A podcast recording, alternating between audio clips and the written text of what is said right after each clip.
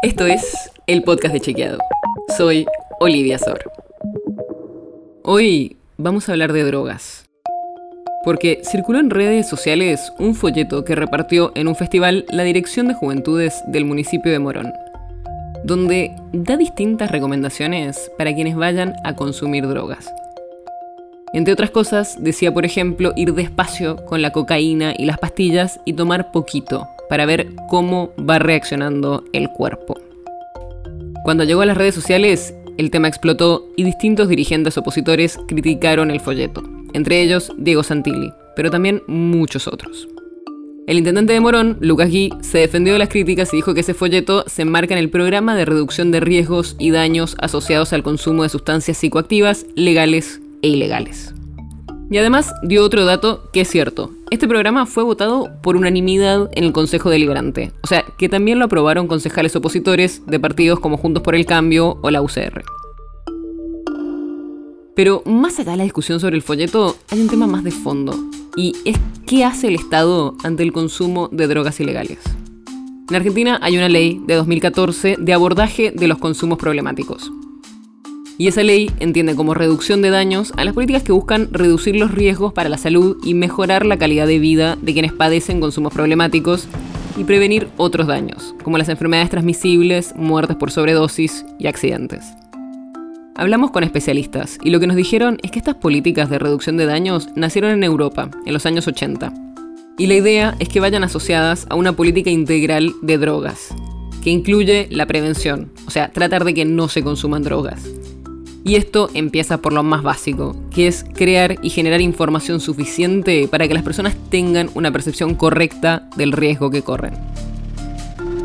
Y está claro que las drogas hacen mal, pero la discusión se centra en pensar qué políticas, además de prohibirlas, se pueden implementar. Porque a pesar de que muchas drogas están prohibidas, se siguen consumiendo.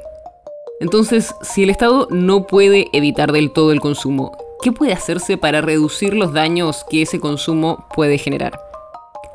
Y ahí es cuando entran estas políticas de reducción de riesgos y daños. Pero lo que dicen los especialistas es que tienen que ser parte de un abordaje integral, que también ayude a prevenir el consumo y que estas acciones se tienen que hacer de forma articulada. Hay muchos casos de estas políticas de reducción de daños que tuvieron buenos resultados.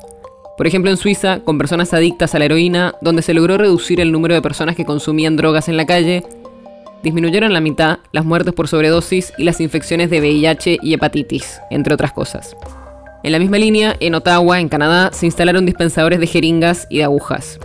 En Portugal se despenalizó el consumo de sustancias ilícitas y entre los efectos que vieron fue un aumento en un 60% del número de personas que fueron voluntariamente a un tratamiento por uso problemático de sustancias.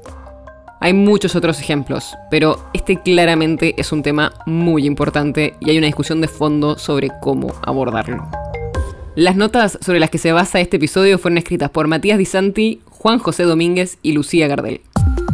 Si quieres saber más sobre esto y otros temas, entra a chequeado.com o seguinos en las redes.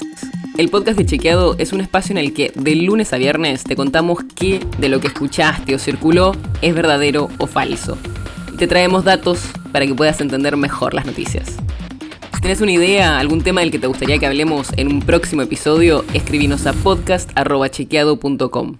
Y si te gustó este episodio, seguinos en Spotify o en tu app de podcast favorita y recomendanos a tus amigos. Es una producción de Chequeado, producción en colaboración con Posta. La producción está a cargo de Martín Slipsuk y Sebastián Chávez, y la edición es de Nacho Garteche. Yo soy Olivia Sor. Hasta mañana.